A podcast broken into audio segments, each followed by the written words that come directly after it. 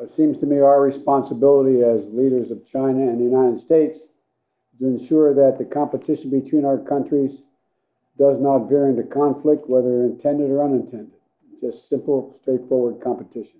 中美应该相互尊重，和平共处，合作共赢。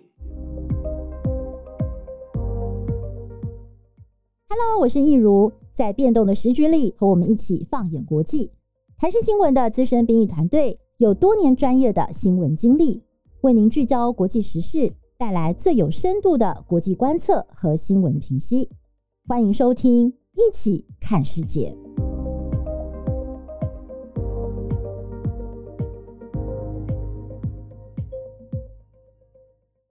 Hello，大家好，我是易如，欢迎收听今天的《一起看世界》Podcast。哇，今天我们的节目非常热闹，我们邀请到了两位特别来宾。那么，如果我们的听众朋友从去年我们节目开播就发了我们的话，那么对我们今天两位特别来宾一定都非常的熟悉哦。那么，一位是政大外交系的副教授吴崇涵，嗨，崇涵你好。呃，嗨，易如好，各位观呃听众朋友还有观众朋友大家好，政大外交吴崇涵。好，另外一位呢是，这是我们的好朋友哦，就是美国台湾观测站的共同编辑李可欣。可欣你好，可欣，玉如姐好，各位听众朋友们大家好，我是可欣。可欣哦，她最近有一本新书叫做《为什么我们要在意美国》。其实两位在去年的十一月，我我那时候印象超深刻的，我们经历了这个。美国总统大选，所以两位当时呢都是我们的节目来宾。那可欣在 Podcast 就提供了给我们很多就是呃关于美国的分析，还有一些解释。那崇涵呢，崇涵直接在当天哦，十一月哎十一月三号吗？还是十一月二号？反正我都忘记那个是哪一天了。对，台湾是三号。嗯，哇，你真的是从从头到尾，因为我们。知道那个选举非常的焦灼，所以呃，这个崇涵那天来上我们的节目，就后来还一一路陪我们到下午，哦，就是在现场来帮我们的观众朋友解说，就是美选的这个最新的这个开票的状况。对，然后我对两位这个神准的预测都印象深刻，包括可欣那时候你就有猜到那个布林肯会当国务卿，然后还有 Campbell 跟 Sullivan 他们绝对是非常核心的国安幕僚，嗯、然后从涵那个时候就。就有斩钉截铁的说，你们等着看好了，Georgia，Georgia 一定会翻盘。然后还有就是那些呃那些呃 Michigan 啊，就是那个五大湖区，那个时候邮寄的票进去以后，整个选情就会有很大的改变。就最后都被两位说中了，真的是非常的佩服哦。那今天呢，我觉得时间也刚刚好，就是过了一年。本来我们很早就在约了，说这个时间我们要聚一聚，再聊一下美中台关系。呃，可是刚刚好，非常的巧，就在我们把时间定了，就是今天要来聊的时候，昨天就发生了拜习会，嗯，所以就变得说，我觉得真的是非常的应景，刚刚好也是大家非常的关心拜习会嘛。那我们今天就从拜习会的这场呃高峰会来聊起，然后我们也来纵观一下这个呃台美中三边关系在过去拜登上台一年来发生了哪些事情，然后我们未来。又可以怎么样来展望，以及台湾要如何来应变哦？好，我们来聊一下昨天的这场拜习会呢，可以说是这个拜登担任美国总统以来首次跟这个中国国家主席习近平所进行的视讯峰会。那也是因为疫情的关系哦，那么双方就是决定用视讯的方式来讨论事情。那双方其实各有六个人与会嘛，在美国的部分就是美国的总统拜登、国务卿布林肯、国家安全事务助理。Sullivan，还有财政部长叶伦，以及国家安全事务的副助理 Campbell，国家安全委员会中国事务高级主任罗森伯格。那么中国的部分呢，当然是包括了国家主席习近平、中共中央办公室主任丁薛祥、国务院副总理刘鹤、中央外事工作委员会办公室主任杨洁篪、外交部长王毅，还有外交部的副部长谢锋。嗯。好，首先我们来看一下双方排出的这个谈判的会与会的阵容跟架势哦。就是呃，崇涵要不要先跟我们聊一下？你觉得有没有代表说双方重视哪些事情？从这个与会的阵容来看，我们再来看哈，其实这一次的拜习会哈，前面哈拜习都是通话，包括像前两次的大概通话两小时，这一次是视讯。本来想说要当面见面对面，因为。我们常常讲，常讲说见面三分情，特别是拜登上台之后啊，两方领导人都没有见面啊。但是呢，我们知道从过去一年看一年看过来，这个剑拔弩张的烟硝味很重不管是从阿拉斯加的峰会对谈也好，好，Wendy Sherman 到天津的访问也好，两边的这个所谓外交事务官员呢，彼此讲话都蛮剑拔弩张。但是我们不要忘了，国家与国家之间，特别是美中两大强权之间，他们的互动模式绝对不会只有互相竞争而已啊。竞争是个常态，没错啊。但是美中之间会有很多议题需要两边去携手合作，毕竟他们两个国家不代表自己，他们也代表各自啊，比方说地缘政治的利益，还有什么他们的盟邦的利益。所以我们也可以看到，不管在气候峰会也好，甚至接下来的经贸议题也好，美中两强必须要有对谈，并且要想办法尽量合作啊。毕竟如果没有合作，我看第一个气候峰会达成的协议，他们两方要去执行也蛮困难的。经贸上更是一样，如果经贸上他们两边继继续要鱼死网破，啊，往脱钩的方向走，两边都是两败俱伤啊。经贸谈判不是只有互相那个。没有没有不不不妥协的啦，不妥协的生意是谈不成的啊。好，那是从国家层次来谈。如果从个人层次来谈，拜登跟习近平他们两个是好朋友啊，过去是好朋友。你看他们今天两那个面对面一对话，视讯一招手，对不对？那个拜登笑笑的很微笑，也不会说好像跟你好像是老死不相往来，感觉是看到好老朋友招手，嗨，对不对？好久不见老朋友。习近平也讲说，耶，好久不见老朋友。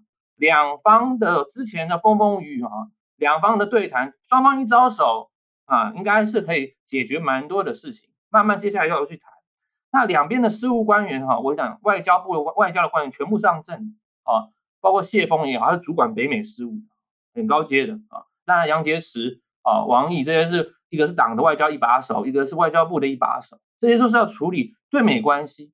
很简单来讲，美中关系哈，特别是对中国来讲。最大的关系就是对美关系，对美关系要处理好，好，整个关系就完全就就会往前走。如果美中关系不好，不仅仅是对美国、对中国，对旁边的国家都不太好。没有人愿意见到美中关系一直相行往下的。就算他们现在的意识形态不太一样，就算习近平想领导的路线跟我们预测路线不太一样，但是别忘了，拜登在他的对话里面讲，我们没有意愿要改变你们的政府体制啊。他特别在对话里面讲啊。他特别把这个地方讲出来，意思是什么？外面沸沸扬扬，一直讲的说美方要去改变中国的政府体制，一直要想把习近平弄下来。没有啊，他们没有这种想法啊。甚至有一说是美国不断要在什么鼓吹战争哈、请问这个会有这个问题点在吗？我不觉得。所以美中两边这一次能开诚布公、面对面对谈是个好事，是对两方往合作的方向去走。但是我还要再补充一点，并不是说都会是合作哈，我们也不要太乐观。国际关系里面 上面啊，我们常在讲，现实主义跟自由主义永远是在互相竞争，不互相辩论啊，没有一个国家永远是愿意跟人家合作的，因为合作的态势不会太永久，国家都是为了自己的利益相向而行啊，这点是我要特别要强调。OK，好，可欣呢，就是呃，刚刚崇涵有提到说，其实呃，国家之间哦，就是竞争又合作嘛，可能是未来这个国大国之间这个相处的一个模式了。但其实我们这次也是看到说，拜登他很明确，就是开宗明义，他破题就是直接讲了，就是说。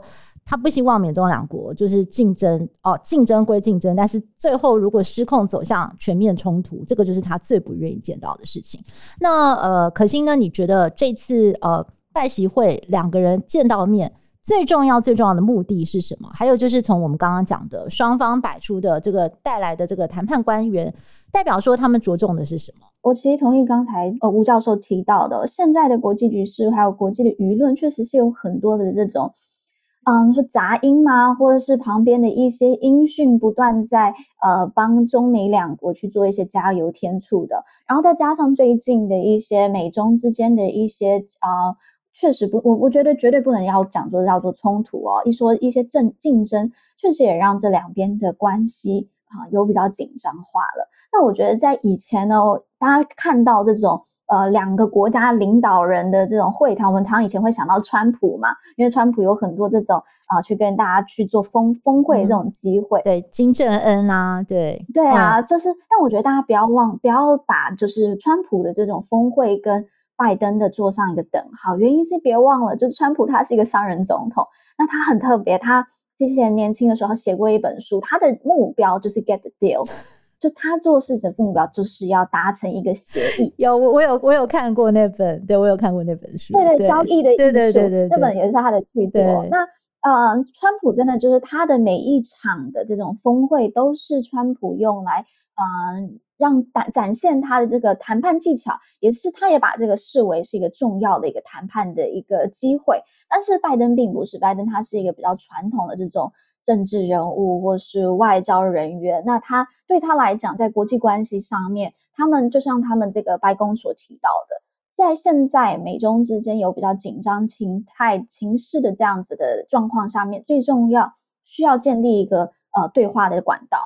那呃，这个美中之间哦，绝对不是就像刚才教授讲的，它不是只有去竞争，它也需要合作，就像气候气候峰会这些议题。这两个全球最大的国家必须坐在一起去讨论，还包括核武问题。这两个全世界最大的国家，而且都拥有核武器的这两个国家，他们也必须要讨论怎么去啊、呃，针对国际的这个核武问题，有一个不管是协议也好，或是有一个共识也好，这都是必须要为整个国际的啊、和平局势来去讨论。所以这些东西他们绝对要合作。但是像在贸易，或是在于国防安全上面，他们确实也是有竞争的关系的。那我觉得从这一次拜登啊、所呃所带的这一些啊、人员，就是一起参与峰会的这些人员，可以很清楚看到，像是叶伦啊，或是呃这些就是最重要的几个议题，就是啊、美中之间的贸易问题。这必须要找到一个一个答案的，因为现在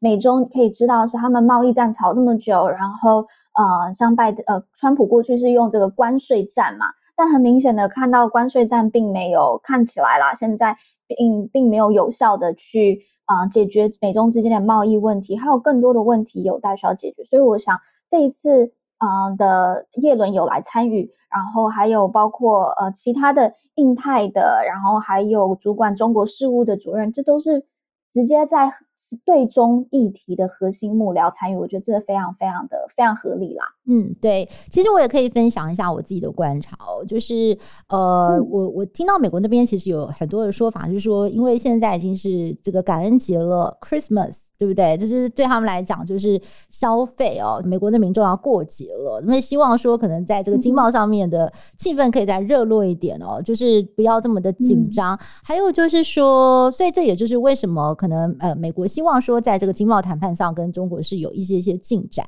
对他们来讲可能会比较好。那再来呢，就是说呃。我过去就是在二零一五年的时候呢，我曾经到新加坡采访过马习会。那我其实知道说呢，像这种呃领导人之间的高峰会谈哦。你坐下来，我们昨天看到说，诶，他们讲了这个拜登讲了什么，习近平讲了什么，但是其实重点是在他们闭门闭门之后的讨论。接下来的两个礼拜到一个月，他们的幕僚可能要再去做 confirm 跟磋商。所以其实我觉得昨天对我来对我来讲，我会觉得这是一个对话的开始。有很多的事情是，诶，好像两边的老板见面了，然后接下来他们的幕僚才要开始去做很多 detail 上面的这个这个沟通。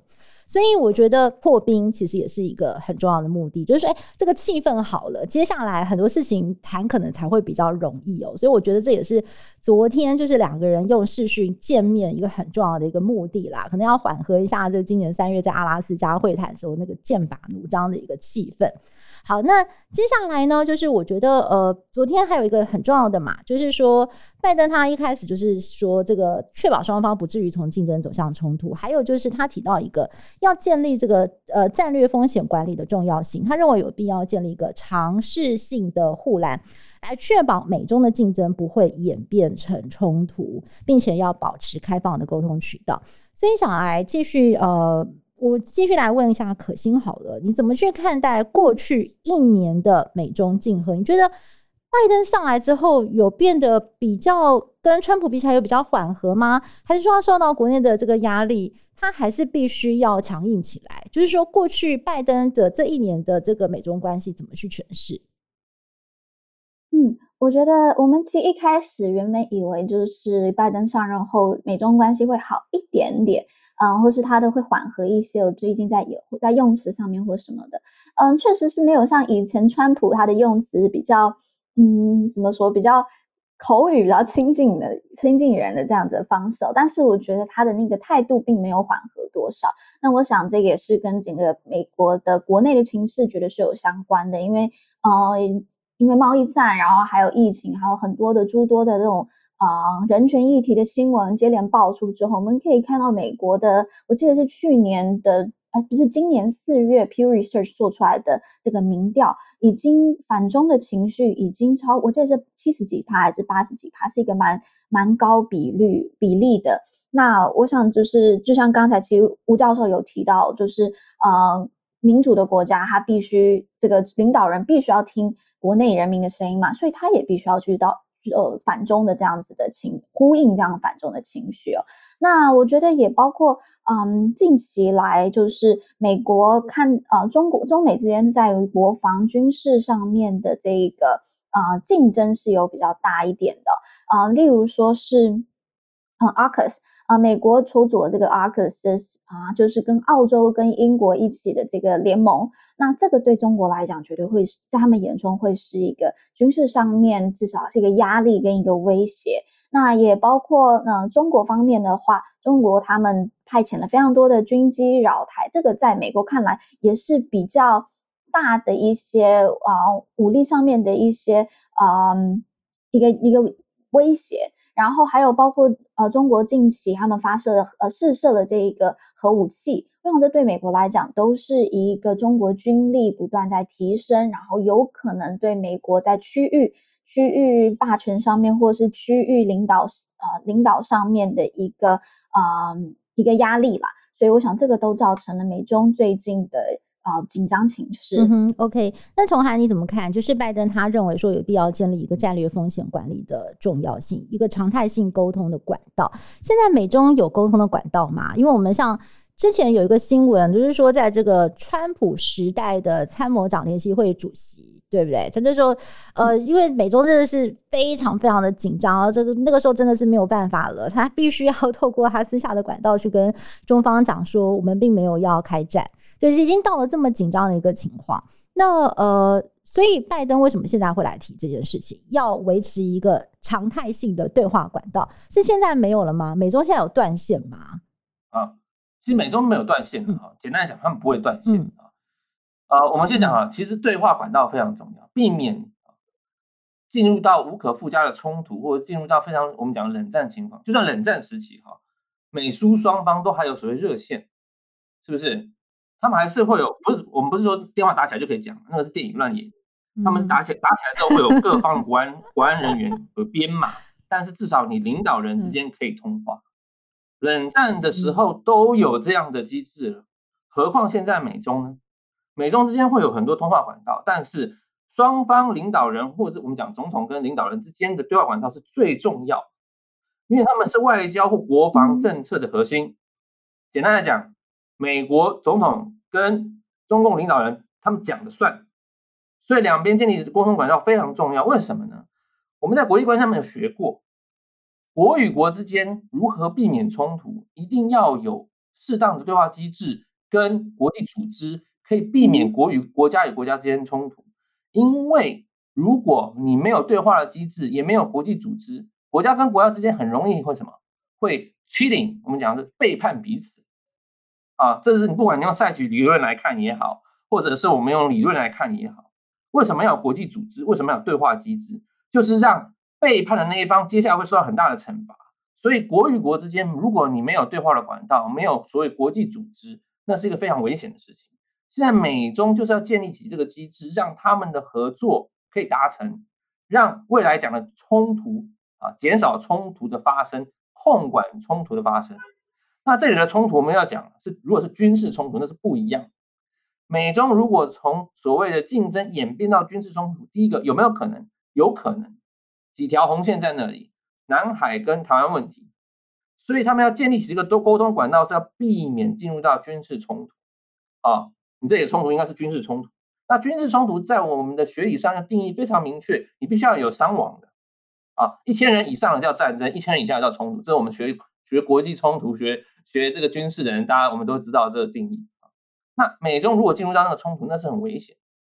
所以他们现在避免进入到军事冲突，就要建立起所谓对话的管道，沟通的机制，让两边不至于因为互相的猜测或者是外面的摇旗呐喊，让他们两边呢变成了真的变敌人了。我不觉得美中现在是敌人，他们是战略竞争对手，也不是敌人啊，对不对？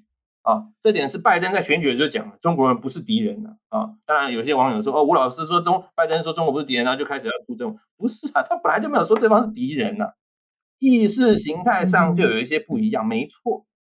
但是他们现在不是敌人，敌人干嘛做生意？敌人不会做生意，这是很简单的问题在这里啊。那当然，我们讲说你要呃风险控管。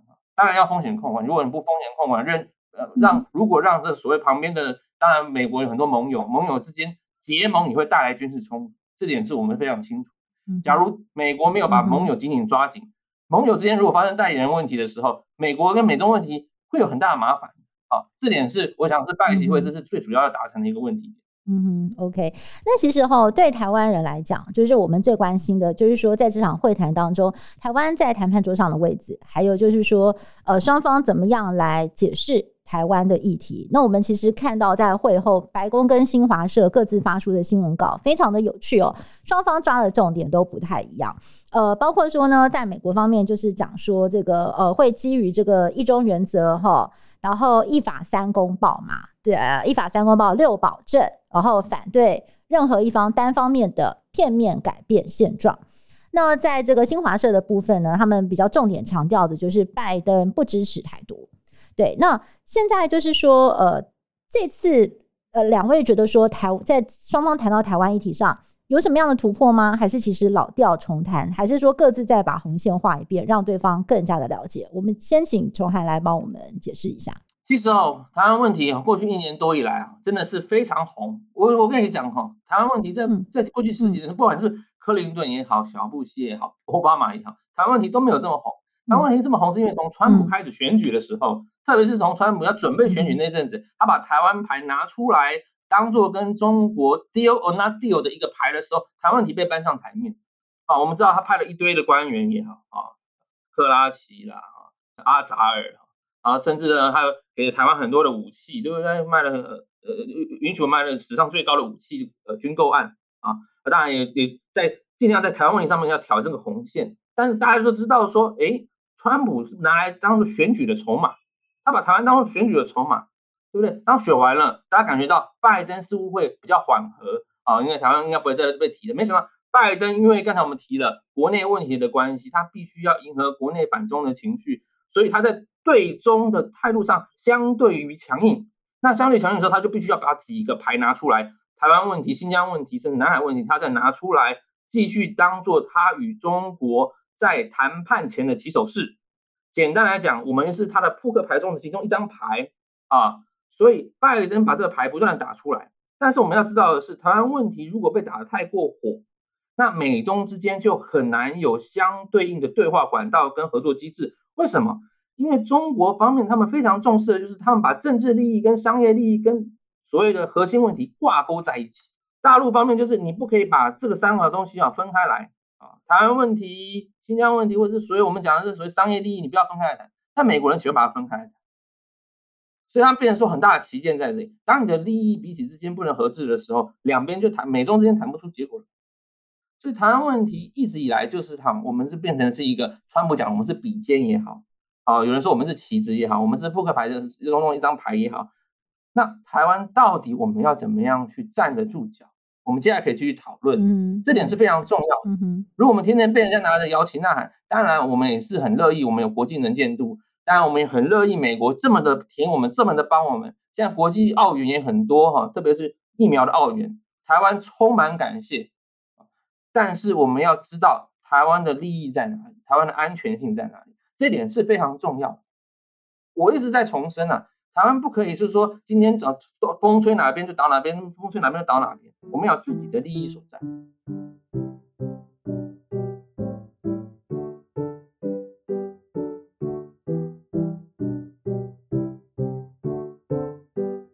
那其实刚刚崇涵有讲到说，台湾我们自己要去思考，就是我们的核心利益在哪里。我们这个接下来几题我们会再做一个讨论。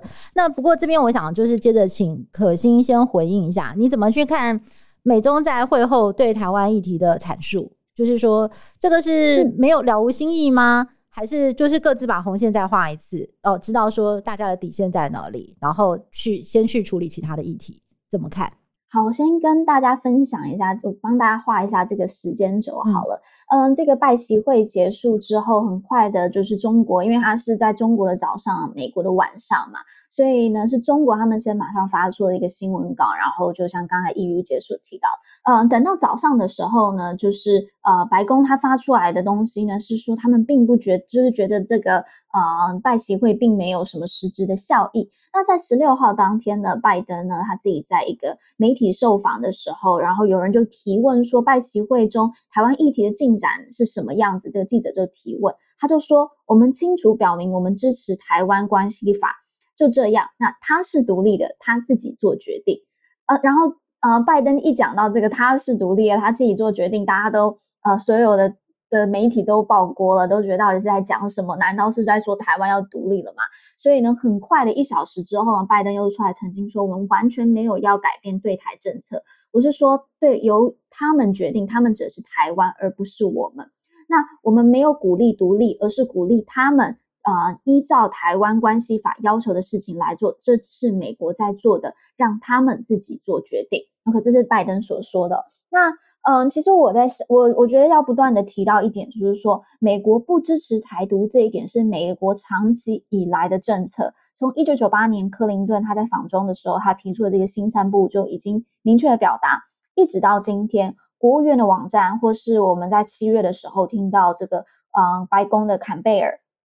他在他接受至今的那个专访，都是讲到不支持台独这一点的。我想这个是并没有改变的。只是我觉得要提醒的一件事情，是这几年的台美关系在这个发展非常的快速，很多东西就是官方的说法都不变，但是呢，你如果搭配这个脉络跟时间点前后这个相关发言，就可以看到它的意涵有一点点的在一点点的在转变哦。像是克林顿时期，他说到不支持台独，我们认为那一个。不支持台独是在一个反对片面改变现状这个脉络下去解释的。那今天美国说他一样还是说我们不支持台独，是因为拜登说，嗯，这是台湾人要自己做的决定。嗯，那我觉得其实，在新三不政策，我们刚才提到这个克林顿三不政策它里面也讲到说，美国不支持台湾加入国际组织。但这一点我们可以明确看到，就国务院他的声明已经直接，他就有支持。啊、支持台湾要加入到联合国的系统，不是联合国本身，但是联合国系统。那我觉得这个就是有在做一些的呃变化的。那我个人认为呢，就是现在美中之间对于台湾议题，我觉得可以这样子去看。我觉得这是一个话语权的一个呃竞争。怎么说呢？我觉得中国他们在讲的一个论述，不管是内宣或外宣，他在讲的都是说啊、台海议题和台湾议题是一个国内的议题。但我觉得中呃呃美国他在讲的这件事情是台海议题是一个国际问题，那我觉得这个是我目前我自己观察到，嗯，美中两国他们针对台湾议题上面的一个话语权的一个争，嗯，一个一个抗衡。嗯哼，OK，好，其实这个台湾面对到就是呃两国各自的立场。不一样，然后各自对台湾议题有不同的一个表述，当然就是我们要怎么应对这个，待会儿我们可以再来聊。但是其实我这次还观察到一个重点，就是美中双方其实看起来都不想进入所谓的新冷战。新冷战这个词哦，最近也是非常的红，嗯、因为其实有很多人就直接讲说啊，美美中已经开始打新冷战，新冷战时代已经来临了。但是我最近读到这个呃 Joseph Nye 的文章，他有特别去讲到这件事，嗯、他就说。根本就没有新冷战这件事情哦，因为我们首先要去厘清什么叫做冷战的定义。冷战如果要回到一九五零年代、一九六零年代，我刚刚讲那个奈伊，他是哈佛大学教授，他已经八十四岁了。对，对，那新呃，在冷战的时候，就是说这个共产党阵营、共产阵营跟民主阵营两边是老死不相往来，从意识形态到经济。全面对抗，经济上是完全没有接触的。我们那时候并没有看到说这个前苏联跟美国有什么样任何紧密的贸易连接嘛，完全就没有。但是现在因为已经经过了一个九零年代的全球化，那我觉得呃，美中两国现在我们可以看到，这这不只是美中两国，全世界的这个贸易哦，都是紧紧的连在一起，盘根错节。所以你到底要怎么样去打新冷战？其实这个是非常困难的事情哦。就是这是现在我们的国际关系面对到一个非常崭新的风貌，是在这个后全球化时代，我们要怎么样去面对？所以呃，这个部分我想请这个崇涵来聊一聊。我知道你去年其实就已经开始讲了，你说根本就没有新冷战这件事情。对，那这渐渐的这方面的声音有出来，所以你怎么样去看这个议题？是这样子哈，你从新冷战的定义很明确的，我们讲冷冷战的定义哈，它其实它是一个联盟的概念啊，它不仅仅是有两个大强权啊做对抗，它彼此还有结盟，所以两大强权底底下还有带所有我们讲的 protege 啊啊这种所谓的跟随者或护从者，然后呢是联盟之间会紧密的交流，包括说经济上、军事上、安全上的交流，但联盟间是不交流，美苏之间军事上他们没有动武。经济上面，美苏不不做经贸往来，他底下的小弟们也不能往来，他必须要紧紧的听跟随着老上面的老大哥，啊，所以我们讲这在国际关系中，他们这是个阶层性的角色，他就像两个黑帮啊，两个黑帮他们各自这样互相斗争，这叫冷战，好吗？嗯，好，我们现在看现在，美中之间，它不但经贸往来，而且经贸结合非常的紧，有人说要脱钩，后来有人说根本不能脱钩，第一个啊，所以这个不是冷战。第二个，美国有结盟没错，但是川普的结盟他非常松散，他曾经叫自己的结盟的盟邦说，你要安全可以你自己付钱，他跟日本韩国人说你要自己付钱，所以为什么日本韩国差一点就再没不玩了？拜登上来紧紧拉住盟友说我们要多边外交，我们要盟友手牵手，民主国家一起来，因为川普乱讲话。好，美国现在就走多边，把盟邦拉起来，想要搞什么？团体赛想搞，我常在媒体上讲的 hub and spoke，啊，这种叫轴辐线体系，它就是个盟友的竞争，盟友的结合。问题是，那中国有吗？如果你做过研究，中国长期以来它是不结盟的，它不要盟邦的，因为它知道有盟邦容易什么造成冲突。学理上有讲过，联盟会导致国家间冲突，这是非常重要的，理论上跟学理上都有定义。哎，我很好奇，为什么？为什么？为什么结盟会容易造成冲突？为什么？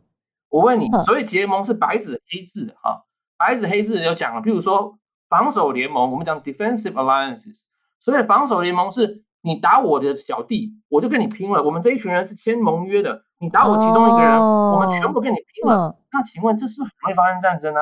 非常容易啊。嗯嗯哼，攻守同盟或者攻击联盟叫 offensive alliances。其中一个人说要打，我们全体要打。You jump, I jump. Everybody need to jump，对不对？了解。所以联盟会导致战争，会导致冲突，这是有理可循。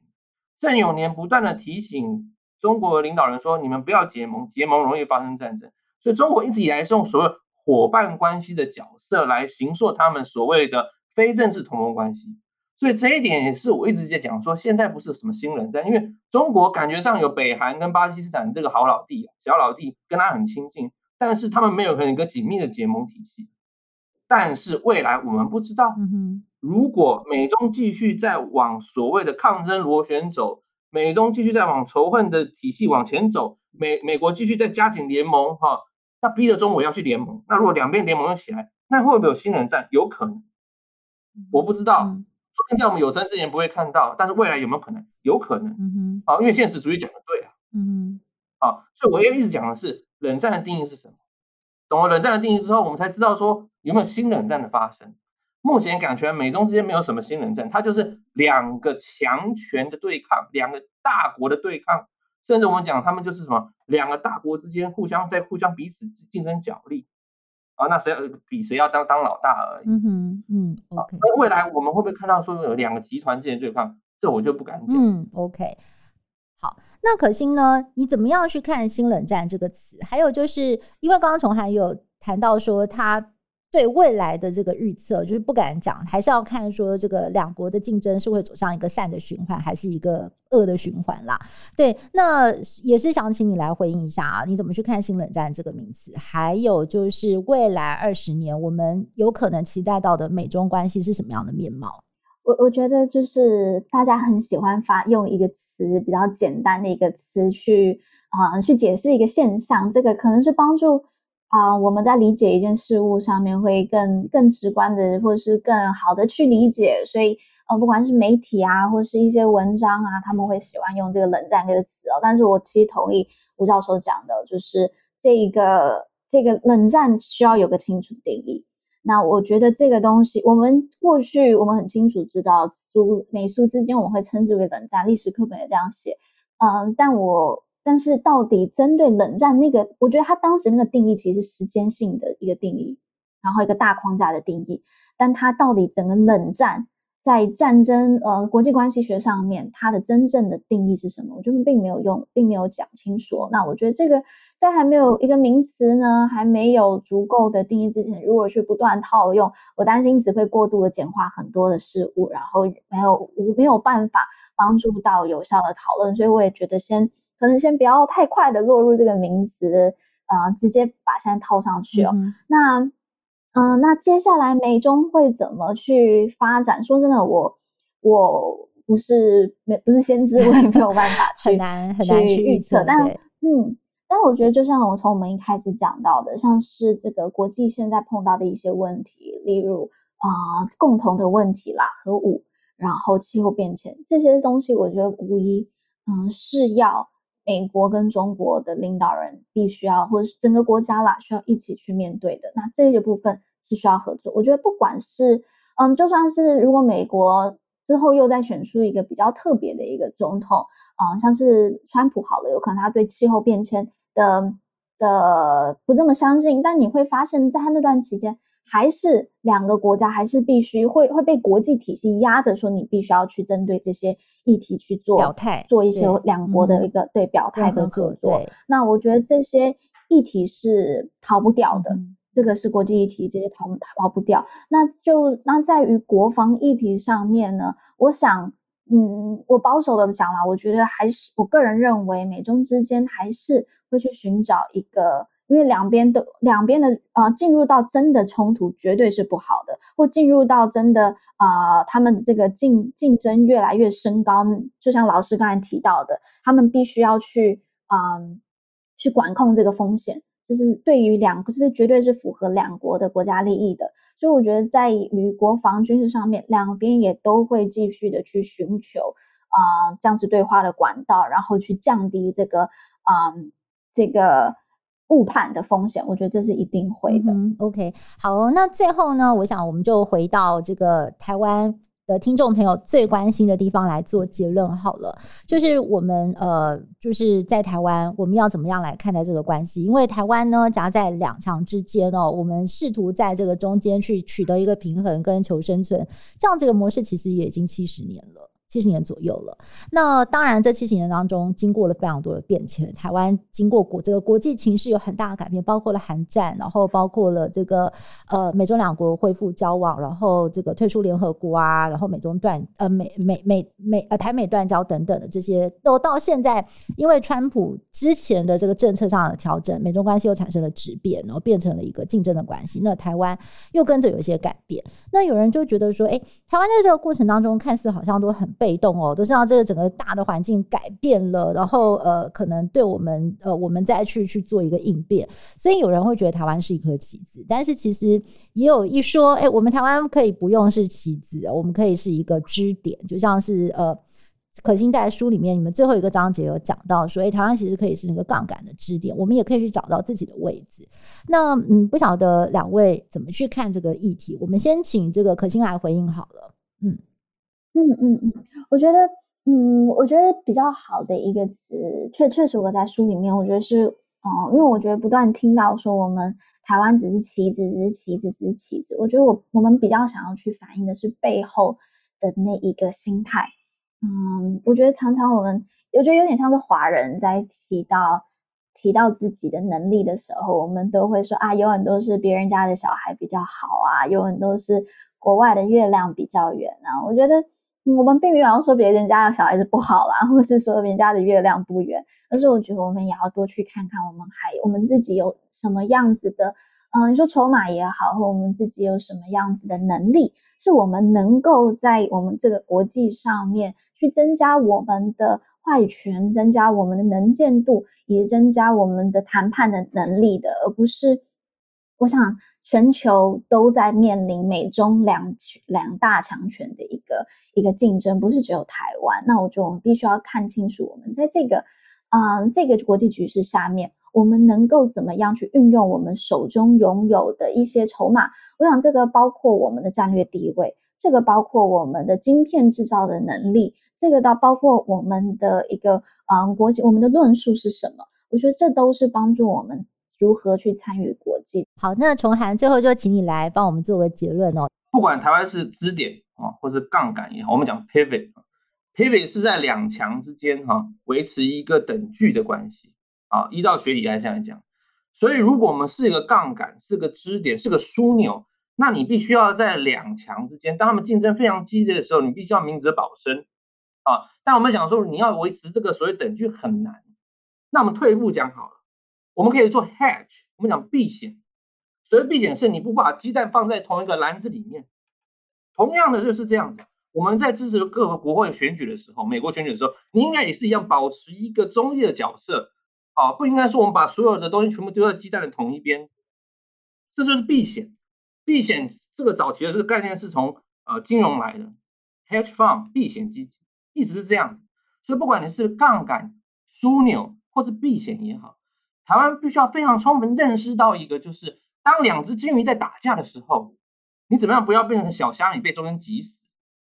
这点是我一直过去不管是在媒体投书，或者是在学术文章里面讲，台湾如何保持一个有弹性、富有弹性的外交策略、富有弹性的国际空间是相对重要，因为靠山山倒，靠人人跑，靠自己最好。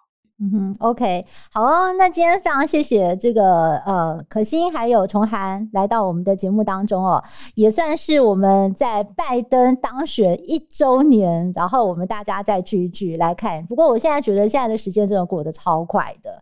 对，我们去年没有想到今年的这整个变化，嗯、然后我们也不晓得这整个疫情的发展，对，然后又发生了这么多的事情。但是我觉得不管怎么样，这个时局变得非常的快。但是就像是两位讲的，我觉得。呃，台湾要有弹性一点，要 smart 一点，我们要随时的去看国际局势的变化，然后找出对我们自己最好的位置跟选择。对，我想这个是我们呃关注国际情势很重要要 keep in mind 的事情。好，那今天真的是非常谢谢两位再度来到我们的节目现场，那跟我们分享这么精彩的一个见解。那也谢谢我们听众朋友的收听，您有任何的 feedback 也可以欢迎大家到我们的粉专，还有到我们的 IG 留言。那我们一起看世界 Podcast 就下次再会喽，拜拜，拜拜，拜拜。